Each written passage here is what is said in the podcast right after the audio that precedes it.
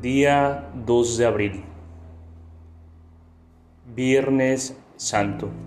En nombre del Padre, del Hijo y del Espíritu Santo. Amén. Hay personas que aparentemente son cristianas, oran, van a misa, hablan muy bien del Señor, pero en su corazón, en la verdad secreta de su interior, en realidad no buscan a Dios. Y al mismo tiempo que rezan, pueden estar planeando destruir a alguien o maquinando la manera de dominar a los demás o alimentando odios o pensando solo en su propio bien. Es allí, en esas intenciones escondidas, donde quiere entrar el Espíritu Santo eso es precisamente lo que más le interesa, porque todo lo demás puede ser cáscara, apariencia, mentira. Porque muchas veces la porquería del corazón se disfraza de buenas obras y de bellas palabras. Satanás se viste de ángel de la luz. Ya decían los proverbios que lo que más hay que cuidar es el corazón. Y por eso mismo afirmaba San Pablo que puedo entregar mi cuerpo a las llamas o repartir mis bienes o hacer maravillas, pero que todo eso de nada sirve si no hay amor en el corazón.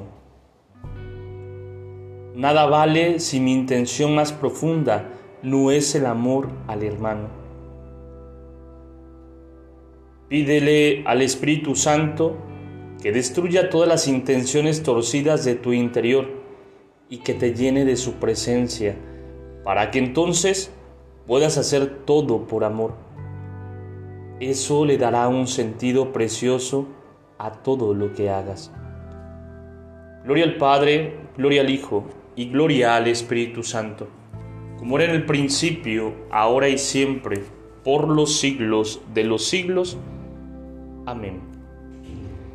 Pidamos, queridos hermanos, al Espíritu Santo, nos haga ser personas sin doblez, que nuestro corazón esté anclado al corazón de Cristo. Que el Espíritu Santo destruya todo aquello que nos está impidiendo ser buenos cristianos, ser gratos a Dios y que todo lo que realizamos día a día lo hagamos con amor. Espíritu Santo, fuente de luz, ilumínanos. Espíritu Santo, fuente de luz, ilumínanos. Espíritu Santo, fuente de luz, ilumínanos. Nombre del Padre, del Hijo y del Espíritu Santo. Amén.